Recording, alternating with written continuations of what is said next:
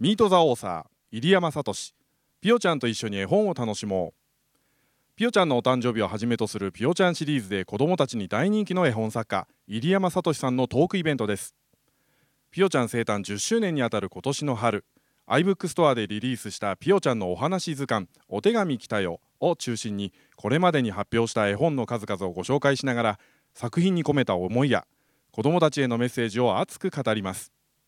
ぜひお子様と一緒にお楽しみください。聞き手は日高のり子さんです。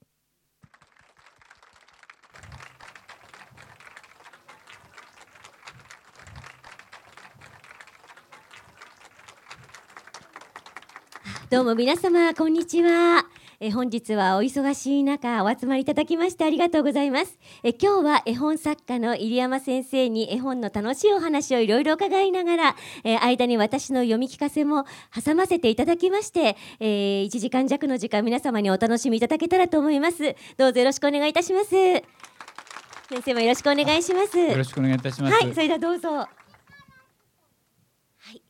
えちょうど10年前の2003年4月、えー、ひよこのぴよちゃんはピヨピヨとこのように、はいえー、親子で遊ぶ仕掛け絵本シリーズ「ぴよちゃんのかくれんぼ」「ぴよちゃんのお母さんどこ?」として誕生しました入山さんのお子さんがちょうど1歳のお誕生日を迎えられた時に発売されたということで、はい、2冊同時に発売されたということですね。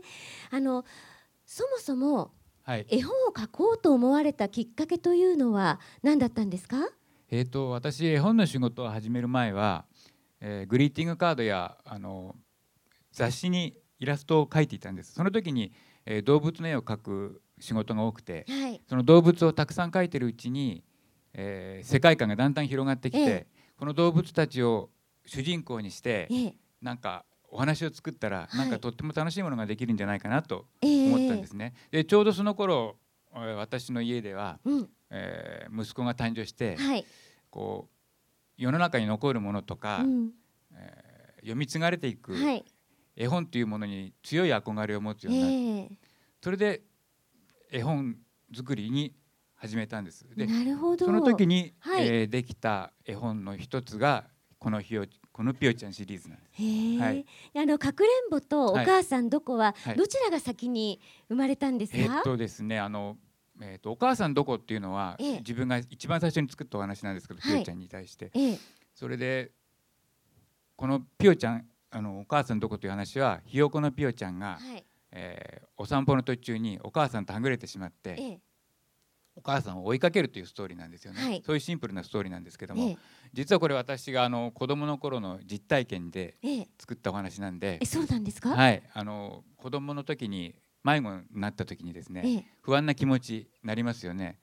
それをひよこのピオちゃんに託した時に不思議にアイデアが次々と浮かんできたんですよね、えー、入山さんは小さい頃よく迷子になられたりしたんですか？もうしょっちゅうでしたね。もうあの知らないお母さんお母さんと思ったら、ええ、知らない人の手をつないでたとか、えー、それあのつないでる方も気づきそうですけどね。だから、えー、そういう、えー、実体験がこのピオちゃんもそうなんですけどもこうお母さんと思い込んだものが全く違ったものだ、うん、そういう仕掛けを繰り返し繰り返しあるんですけどもそれが、でも最終的にはちゃんとお母さんに会えるっていうお話になってます。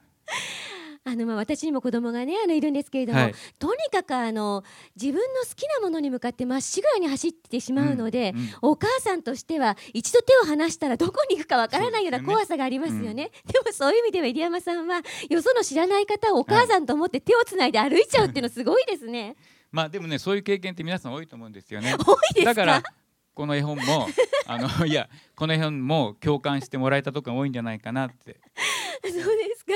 私は結構レアな体験だと思います、ね、今のところもそうですよね。はい、はい、あのお母さんだお母さんのとさかだと思ったら本をめくってみると、うん、それは赤いお花だったとか。あでもその手を握ったお母さんがお母さんじゃなかったと気づいた時に、はいはい、その少年時代の入山さんはどんなお気持ちだったか覚えていらっしゃいます？そうですね。そのまあ悲しい気持ちもあったけども、うん、なんかこうねこのお母さん綺麗だなとかいう 心の意もあったかもしれませんよね。まあいろいろ思い出して作ってみました。はい。あそうですかやっぱりその子供と大人の、まあ、お母さんの関係において、まあ、そのご自身の迷子の体験はいがお母さんどこにつながったとそうですねいうことですね。さあそれではあのその思い出たっぷりの2冊のうちはい。1冊の「ピオちゃんのかくれんぼ」あ、こちらの方をぜひ皆さんに聞いていただきたいと思います。画面の方にご注目ください。はい。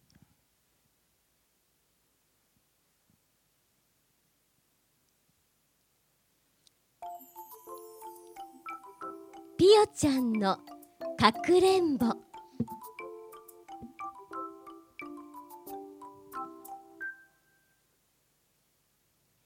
ひよこのピオちゃんお友達とかくれんぼ。最初の鬼はピオちゃん。もういいかい。まだだよ。もういいかい。もういいよ。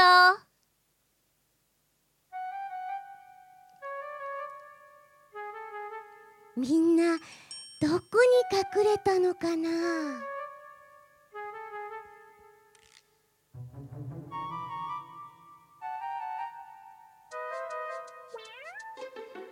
おやおや？ポストから長い尻尾がゆらゆら。誰かな？猫さん見つけた。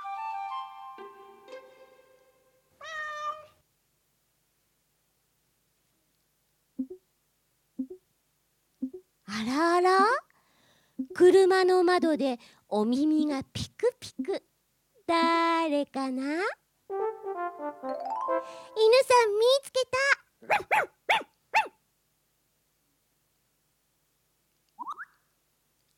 あれあれ？積みわらの向こうでお花がひくひく。誰かな？豚さん見つけた。おやおや？扉の下から足がにょっきり。誰かな？羊さん見つけた。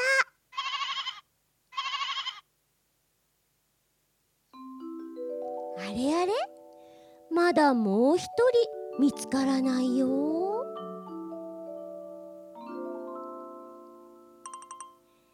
牛さんどこに隠れてるんだろう？へっきしゅうわ牛さん見つけた。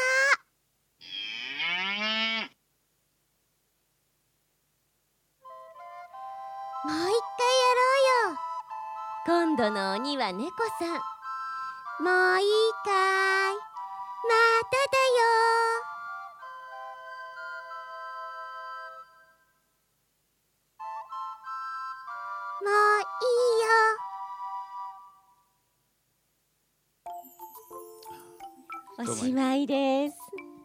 どうもありがとうございます。素晴らしいです。あのピオちゃんのかくれんぼなんですけれどもこのお話を作るときに、はい。このかくれんぼにしようと思われたのはどういうことからですか？えっとね、かくれんぼのお話っていうのは、まあ絵本っていうのは割と多いんですけども、はい、やはりこのかくれんぼっていうのには、うん。仕掛け絵本に作るええ。仕掛け絵本を作るためのこうヒントがたくさん隠されているのでね、はい。こう仕掛け絵本を作るときにかくれんぼでやりたいっていうのはもう昔からあったんです。はい、まあ、実際その本を作った時はまだピオちゃんっていうのは世になかったんですけえども、そのコンセプトはありました。なるほど、はい、えどの動物をどんな形で隠していこうかはいっていうところが、仕掛けをめくると、ええ。えー動物が描かれているっていう。なるほど、はこれ見つける面白さがありますよそうね。ですあのー現在ピオちゃんシリーズは累計222万部。4月5日に新刊のピオちゃんのお誕生日も出たばかりだそうですね、あのぜひ私もですねぜひあの読ませていただいたんですけれどもはい。あのお誕生日にぴったりの温かい可愛らしいお話ですよね。はい、ありがとうございます。はい、あのこのお話なんですけれども、はい。どんなきっかけで作られたんですか？そうですね。このピオちゃんが、えー今年で10周年ということで、はい。それにふさわしいテーマ作りを、えーテーマを見つけようとあの担当の編集の方と、ええ。えーいろいろ相談したんですけども、はい。えーなかなかいいテーマ見つからなかったんですけども、うん。えーピオちゃんのお誕生日どうだろう？10周年ということで、ええ。あなるほど。ははい、で、まあ、実際それでスタートしたんですけども、ええ。まあ、割とお誕生日の絵本っていうのも世にたくさんあって、はい。もう作っても作ってもなんかこうあるよねってうん。既存にあるよねっていうはいパターンが多かったんですよね。ええ。でちょっと行き詰まってしまいまして、ええーもうちょっとやめようかなと思った時にね、えー、とうちの奥さんからちょっとはいいいアドバイスをもらいまえして、えなんでしょう？えーとまあ、誕生日にねはい。子供が一番喜ぶものなんなんだろう、うん。それを考えてみればっていうはい。一言だったんですよね。はい。ええ。でそれを聞いた時にケーキえケーキのお話どうかなと思ったんです、えはい。誕生日の時子供ケーキお喜びそうでしますすよよねね。で、えーまあ、実際うちの今下の息子がええ。3歳で保育園に通ってるんですけども、はえーその保育園では、えー毎月のお誕生会のイベントとしてええ。その月生まれた子供を集めて、はい。子供たちだけではい。おもちゃのケーキを使って、ええ。あのその子供たちオリジナルのバースデーケーキを作るっていうイベントをやってるんです。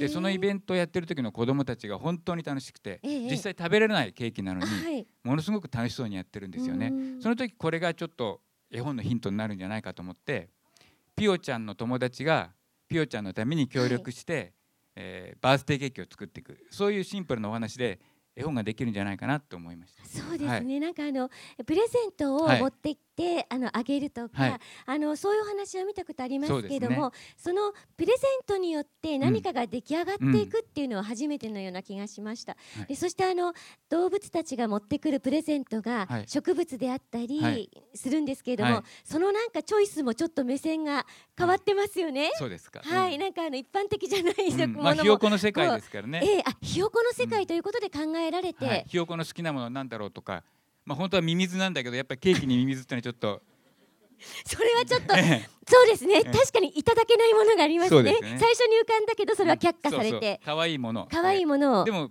ちょっと庭にある本当の雑草とかでもええ。動物にたちととってはごちそうじゃないかなとか、はあ、入山さんご自身はそういう植物とかにも詳しいんですか？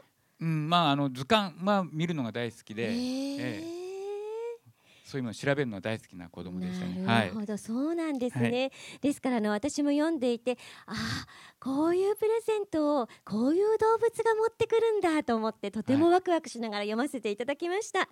さあそれではあのここでその記念すべきピオちゃんの10周年を祝う絵本を読んでみたいと思います。お聞きください。ピオちゃんのお誕生日。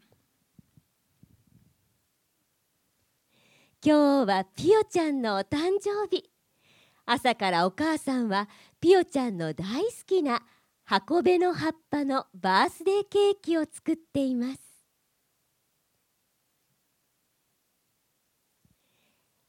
ピオちゃん、お誕生日おめでとガーコちゃんとグーグちゃんがやってきました。プレゼントはクローバーと片ばみの花のリースですあ、素敵。ありがとう。ケーキに飾っていい？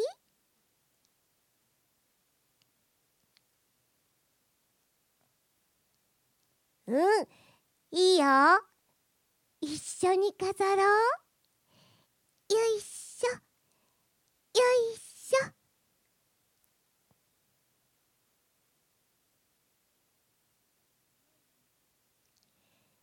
ピオちゃんお誕生日おめでとう猫さん犬さんのプレゼントは色とりどりのお花わあ、きれい。ありがとう。一緒に飾ろう。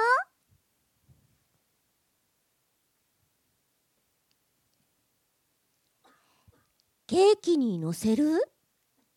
テーブルに乗せたいな。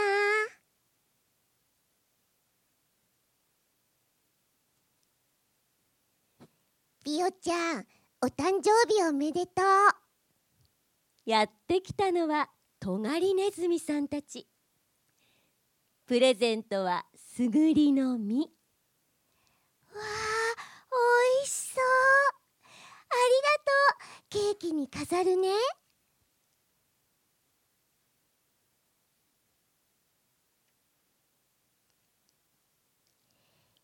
よいしょ、よいしょ。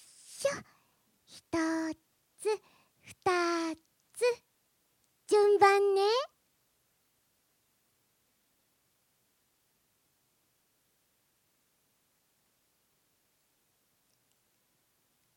葉っぱがガサガサガサ。風がピュー。イヒヒと笑ってるお顔は誰？怖いよ。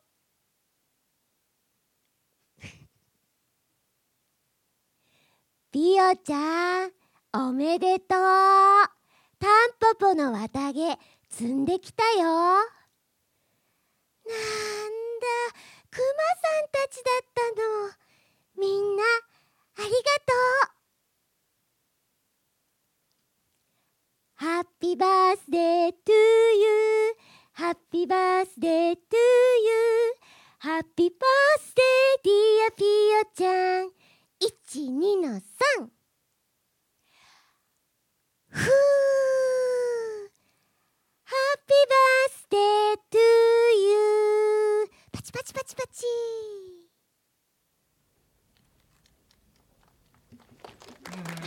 おしまい。はい。はい。あのこれ朗読してくださる前に言えばよかったんですけども、このお話あの見ていただいた通りあの盤面がずっと最初から最後まではい。変わらないんですよえね。えだから、えーその分でも毎回読んでくださった方にこう隠れテーマみたいのを作ろうと思ってええ。例えばこのアリも、えー、と最初から見ていくとこのアリが、えーいろんなお話を探して歩くわけですねピオちゃんに、はだからそういう小さな読み込みをたくさん入れて、へええーアリオだけを見てても別のストーリーが楽しめるっていう本にしなるてみましほど、た。はい、それちょっと最初に言っておけばそこを見ていただいたかもしれないです。そうですね、はい。でもきっと皆さんお持ちかもしれないから何度も何度もはい見ていただけると、あの子供は本当にうん。もう一回、そう。もう一回そうね。もう一回ってうん。何度も何度も読んでっていうふうに言うんですよね。だから視点を変えていただければ、うん。もうこの、えー舞台変化が少なはい。い絵本でも楽しんでもらえるんじゃないかなと思います。なるほど、そしてあのこのお誕生日はですね最後にあの絵本の方を開きますと、はい。大きなポップアップで大きなケーキが飛び出てくるという仕掛けになってるんですよ。はい。えーそしてあの入山先生のピオちゃんシリーズなんですけども本当に柔らか柔らかな綺麗な絵なんですけども、はい。この柔らかな絵そのままに実はデジタル絵本の方にもなってるんですよね。はい、えー、ピオちゃんのお友達、はい、それからピオちゃんのおはい。やすみなさい、そうですね。ピオちゃんのお使い、ははい。い、そしてもう一つが体験する絵本のピオちゃんはい入門というのが、はい、はい、ございますね。はこれはあの私はあの紙にパステルという課題で書いてるんですけども、はいそれをこううまくデジタル処理していただいて、ええ。とってもこう動きのある絵本になってますので、はい。えもしよかったら見ていただければと思います。はい、えそして確かピオちゃんのお友達は、はい、2012年のダヴィンチ、はい電子書籍アワードのコミック絵本部門を受賞されたとか。そうなんです。これはね本当に僕ええもびっくりしちゃって、この、えー受賞作のピオちゃんのお友達は、はいえー実際絵を描いた頃っていうのはまだ電電子書籍あのデジタル絵本っていうのがほとんど世になかった時代なんですよね。えーそんな昔に描いた絵本を去年こういう賞をいただいたっていうことはえ自分の中ですごくびっくりした事件でした。はい。あーでも本当にたくさんの方に愛されたというねあのそしてこれからも愛されるんじゃないかという期待も込めての受賞だったんじゃないかというふうに思いますけれどもそれではちょっとだけあのこの電子書籍のはいアプリの方のね、はいあのちょっとアプリを操作している様子のあ方を見せていただきましょうかね。あの見ていただければ一番よくわかると思いますが、はい、お願いします。えー出ますかね。はい。アプリデジタルの方はあのお詳しいんですか？私はもうから消しダメで、あの、え絵はもう昔の方法で描いてますので、はいはい。もうこういう加工してくださる方はその方にお任せして、えー自分はもう世界観を広げることだけを注意してます。なるほど、はい。こうやってあの指で触るとですね風が吹いたように、うんあのお花が揺れたりするんですね。もうびっくりしましたね最初これ見た時に、はいえそしてですね虫を触ると飛んでいくんです。今はいちょっと飛んできましたけど蜂が。はい。そしてピヨちゃんたちもこうやってとっとっとと歩いたりもします。うんそしてこちらなんですけど指でこれは雨粒を、そうあの指で雨雨を避けさせてあげることができる。なるほど弾いてあげて、はいピヨちゃんたちが濡れないように。ははいい。そしてこの雨のこの溜まった梅雨もですすねね。こうやってすごいですねこの。流すことができるんです。すごいでしょほら丸太もゆさゆさってなりますし、うん本当に水に浮かんでるように見えてね、もう僕も驚いちゃったんですここは。本当ですね。はい。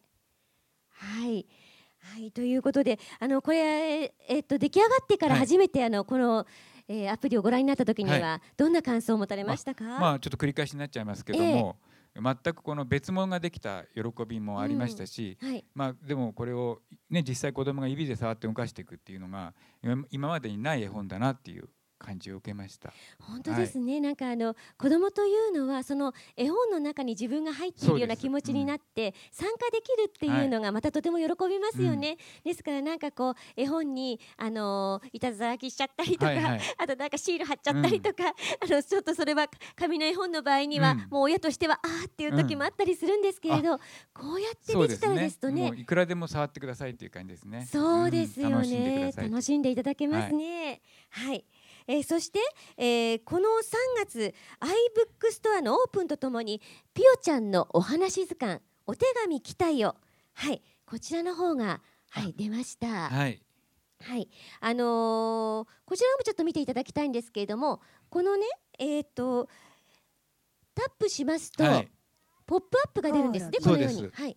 これちょっと音も出るんですかね？あのほらコオロギの音、本当だ本物のねコオロギの音が出るようになってるんです。すごいですね。はいあのこれえっとこのコオロギの声とかっていうのはすべ、てあの作ったものではなくて本物の声なんですか？うんここあセミ Cicada. あ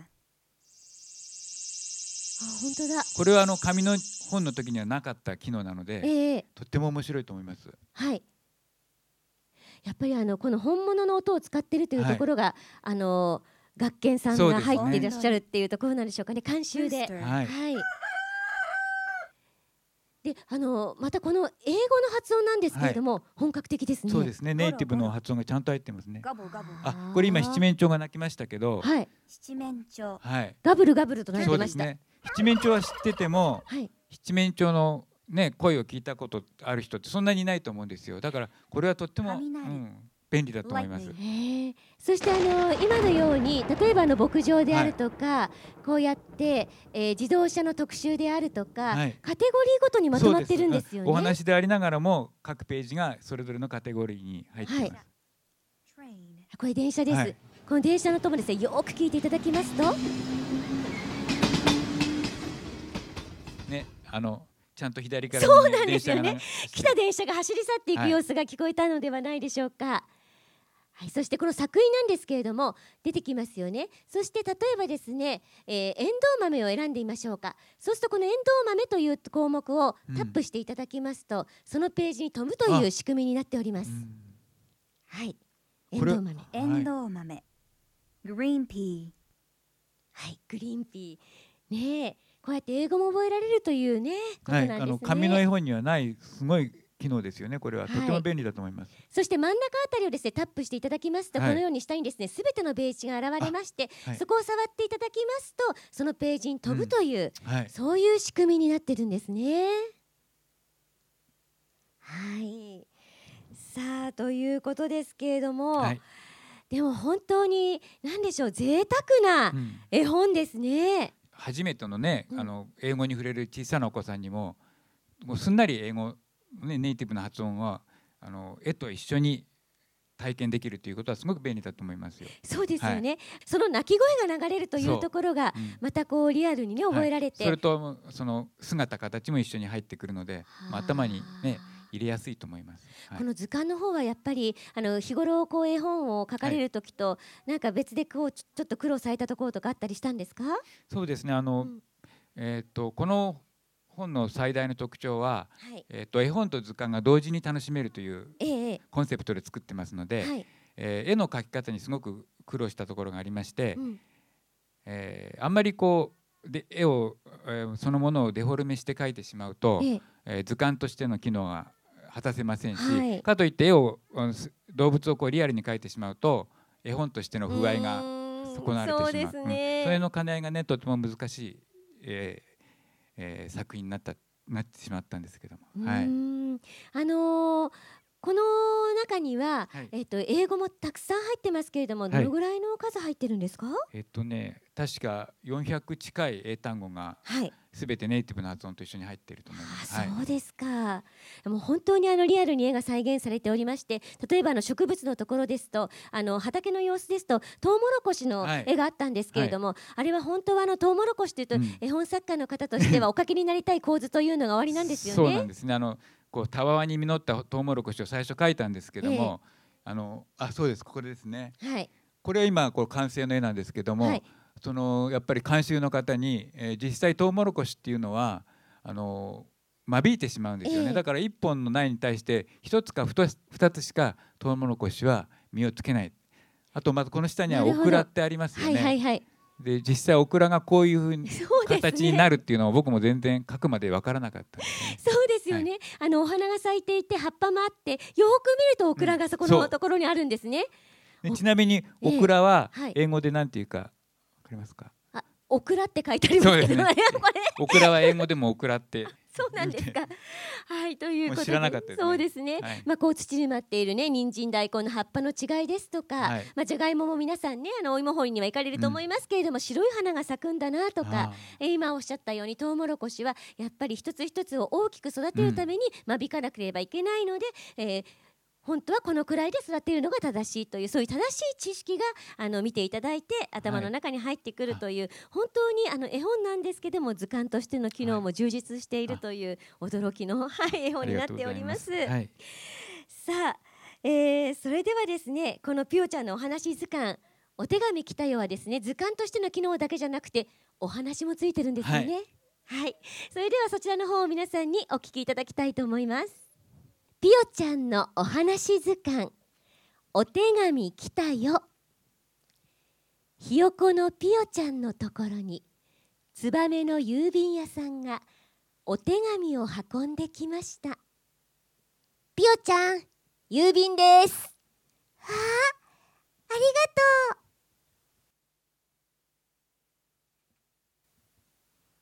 とう。誰からかな？なんて書いてあるのかな？ピヨちゃんはワクワク。でも字が読めません。そこでお手紙を読んでくれる人を探しに出かけました。農場に住む仲間たちに聞いてみましたが「ごめんね字は読めないの」というお返事ばかりヤギさんお手紙読めるいいえ。おいしそうなお手紙ね。少しかじらせて。ダメダメ。大事なお手紙なんだから。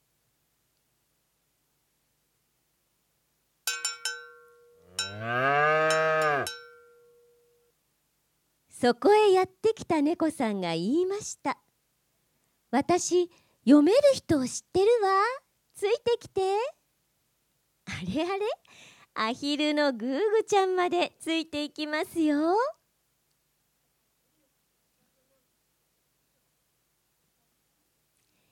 ピヨちゃんこっちこっち。野菜畑を抜けると。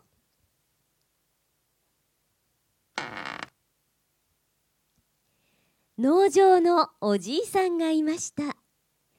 いやーピヨちゃんよく来たね。ピヨピヨ。お手紙読んでほしいの。よしよしお安いご用さ。そう言うとおじいさんは家の中へ入っていきました。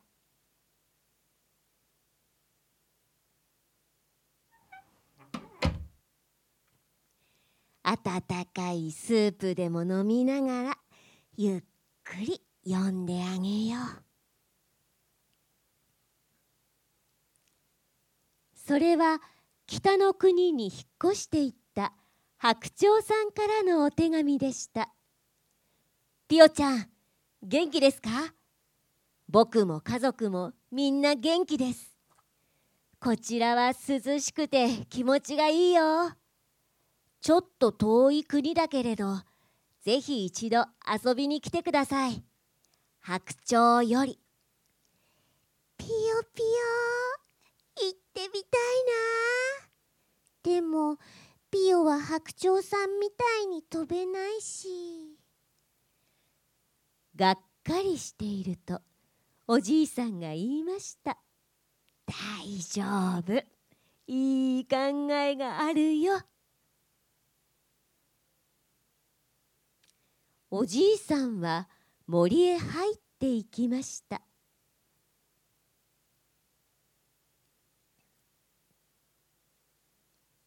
そしてたくさんの焚き木を集めました。これでよし。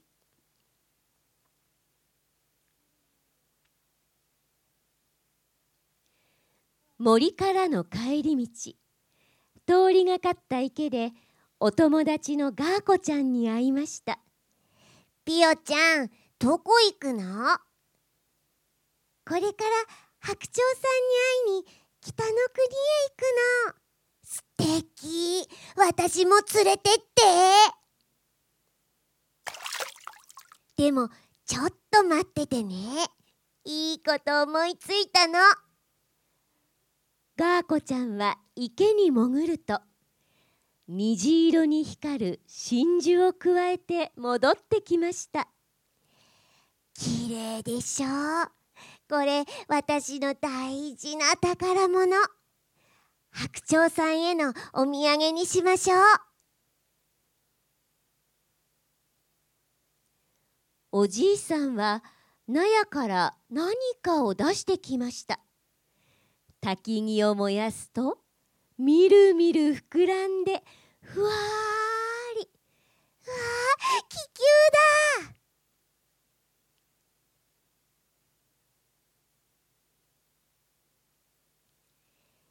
いい眺めお家が小さいね。ゆらりゆらり空の旅。気球はどんどん上がります。いろんな街を見ながらのんびり行こうか。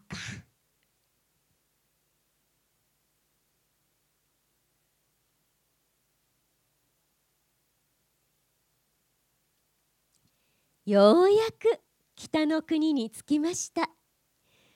よく来てくれたね。嬉しいよ。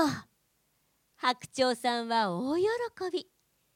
久しぶりに会えた嬉しさでみんなの笑顔も真珠のように虹色に輝いていました。おしまい。あどうもありがとうございます。いかがでしたでしょうか？改めて聞いてみてええもうとても素晴らしい朗読で、えー、感動してます。うん。あのこのお話はどういうきっかけでできたんですか？えっ、とあの私が、えー好きな絵本の作家の一人にリチャード・スキャリーという絵本作家がいるんですね。はい、で僕はあの彼の描く動物やうん、乗り物の絵が大好きえで、え実際よく真似て描いていたんです。はい、で自分もええいつかそのリチャード・スキャリーみたいな、うん。そのまあ、リチャード・スキャリーっていう人はあのチーク図鑑といってあチーク絵本といって、そえ今えお勉強しながら絵を楽しむ絵本を作った第一人者なんですけども、そうなんですか、あこういうの作家ですね、はいはい。なんか、えー、とこの絵をご覧になって思い出あのよく、えー皆さんもご存知だと思うんですけども、はい、えーこれいくつかありますけれども、はい。この中でお気に入りはございますか？そうですね。この一番上の本なんか、はまさに今読んでいただいたピオちゃんのお話図鑑の原型になったようなもので、ええ絵本と図鑑がはい。同時に楽しめるという、あの物の形や、えーうん。数の数え方うん。動物の名前を全部あのこう今のような形で入ってる図鑑なんです。あの小さい子がはい。言葉を覚えるのにはい。すごく最適なうん。絵本というか、先ほどのお話図鑑も、はい。あのご紹介しなかった部分で丸とか三角とかはい四角とか形のお話があったりとかありましたもんね。はい。あれこういう本をあの、井山さんは小さい頃お読みになったんですか？そうです。だから僕が子供の頃にええ。もうすでにこの本はあったんですけれども、はい。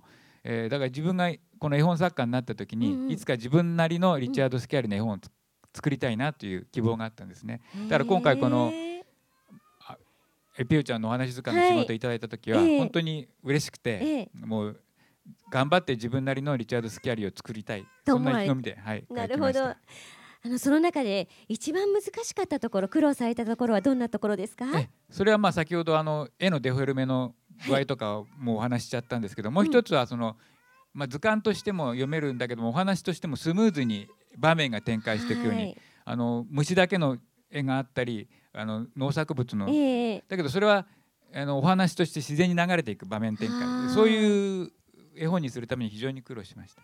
はい。なるほどね。あのそうですよね。図鑑っていうのは図鑑だけで、はい。物語は物語だけでと、別々な本でうん。作られるのが普通なのに、それを一つにまとめてしまうというところで、うん。やっぱり図鑑と物語のこう融合っていうところはい。が一番難しかったのかもしれませんね。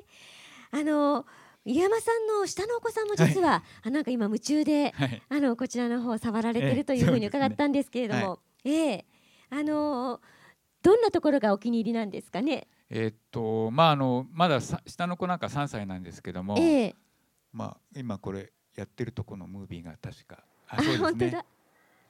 もうあの僕なんかけ結構こうデジタルに対してちょっとまだアレルギーのところあるんですけども彼なんかはもう好きなところは何度も見るしえええもう繰り返し繰り返し、ええもうこう体感的にもう、ええ。この iPad を覚えちゃって、えどお父さんの手避けられてえ、ますけど。ね、ええ。もうこれ映ってないかもしれないけどこの後もう iPad の取り合いですねもう、ええ。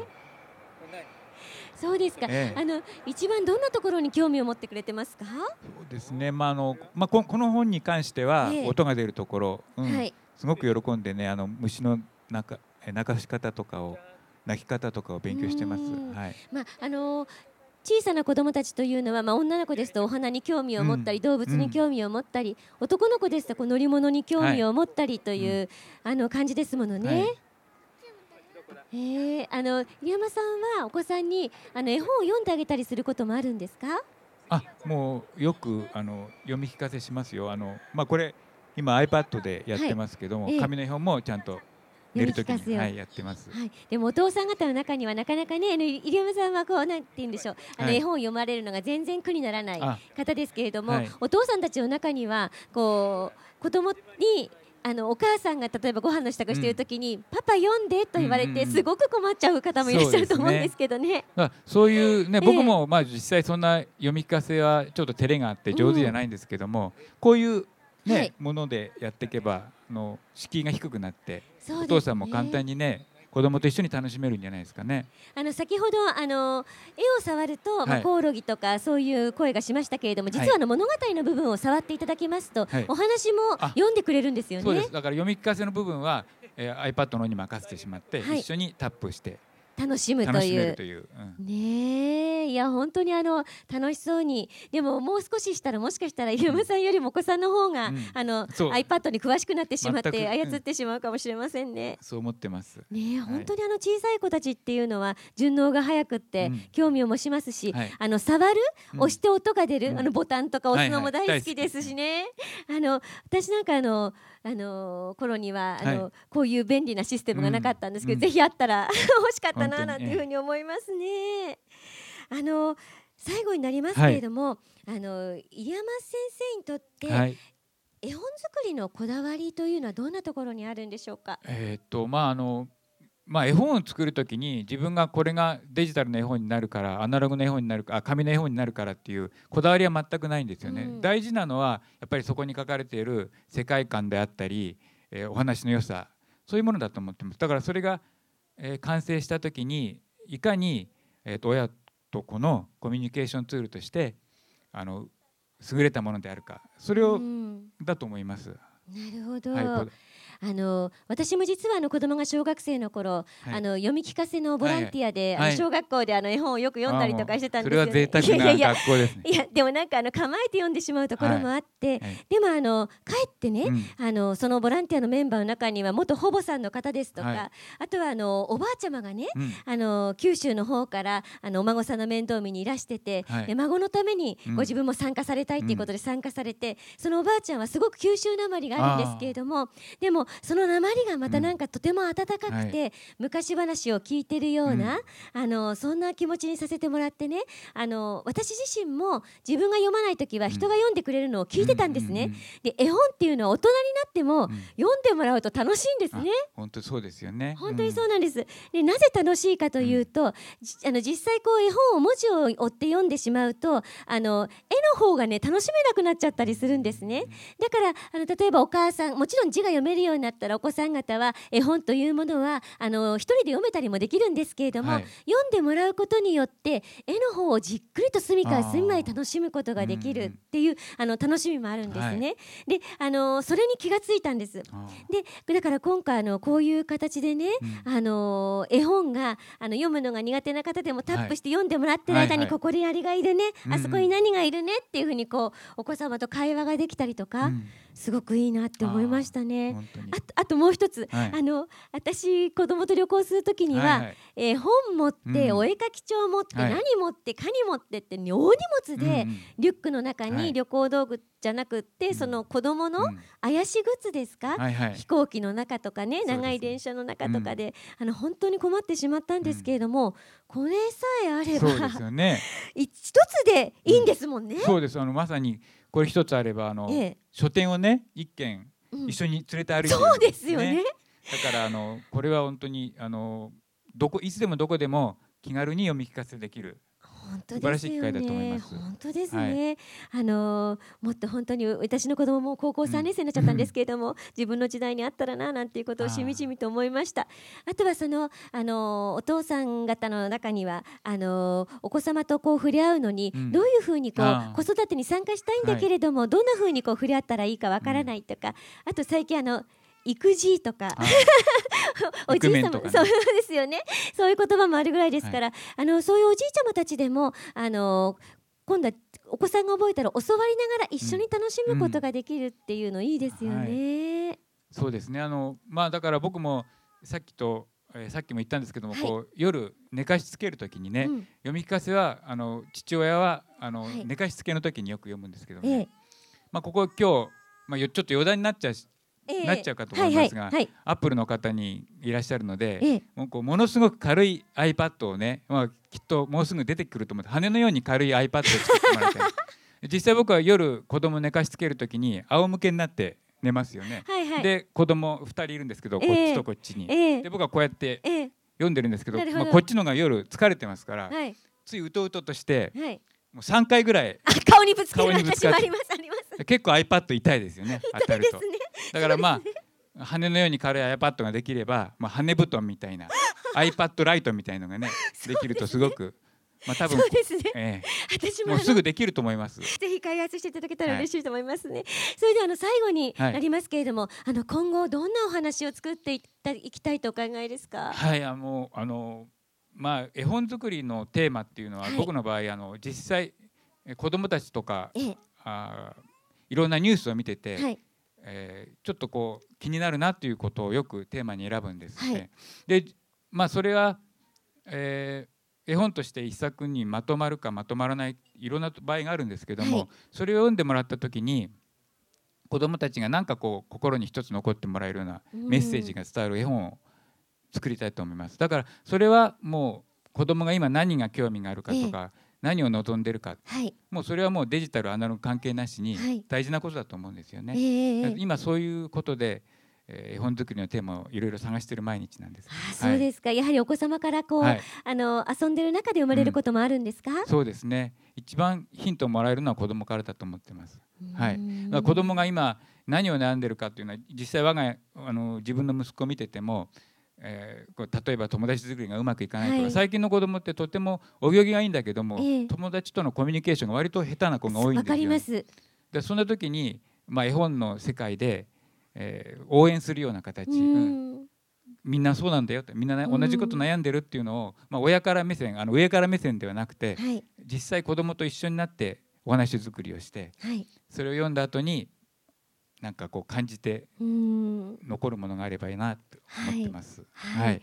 あのこれからも、はい。あのますますあのお仕事頑張っていただいてぜひですねええ。あのあの新しいママたち、うん。それからですねあの今度はお孫さんをね、はい。あの面倒を見る世代にまであの本当に広く、はい。あの入山先生の本を楽しんでいただけるようにあのぜひこれからもお仕事頑張っていただきたいと思います。いえいえこちらこそもう本当に今日はあの日高さんにね、はい絵本朗読していただいても本当に今日ほど絵本作家になってよかったないやいやいや。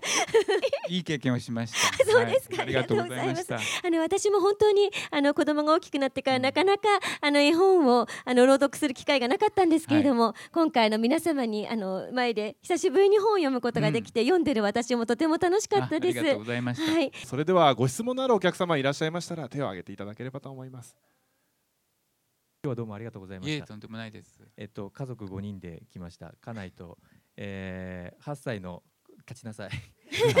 8歳の息子と6歳の息子、そして2歳の娘が来うわましありがとうございますた。。で、8歳の息子と6歳の息子には僕や家内がですね、こう読み聞かせを紙の本であったりデジタルの本であったりとかして、えーやってきたんですけれども、今はですね、あのこの息子たちが、えーこの2歳の娘にあの読み聞かせをしてあげています。で、この8歳と立ちなさいって。見えてますよ大丈夫、はいあのこの二人の息子にあの読み聞かせのなんかアドバイスみたいなものをいただければ嬉しいなと思います。ちゃんと聞いてなさい。ええまあでもこれはもし日高さんの方からねいやあのーきっとあのー自分がうん黙って読んでて楽しい時と同じ気持ちで、うん。それを声に出して読むっていうあのそれで十分だとあの思います。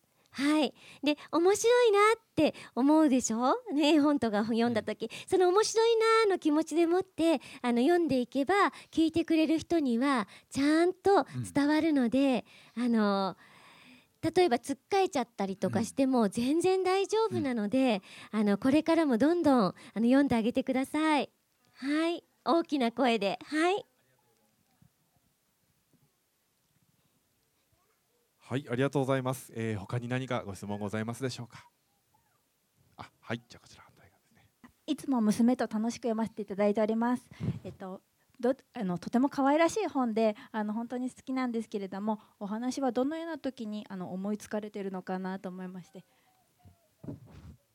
えっ、とですねあのお話作りをまあちょっとさっきもお話ししたんですけれども普段こういろんなものを見聞きしてる時に何かこうキーワードが出てくる時があるんですね。まあそれはさっき言ったこうシリアスな問題もあるんですけども一番多いのはこう子供となんか図鑑とかを見ててこれ動物の名前面白いねとかなんでこの動物はこんな名前なんだろうとか先日もあの植物図鑑を子供と一緒に見ていましてあの猿の腰掛け猿の腰掛けっていうキノコがありまありすよねますよね。あれをなんで猿の腰掛けっていうのかなと思って子供が質問するわけです。で僕も実際あのキノコに猿が座ってるとこは見たことないんですよね。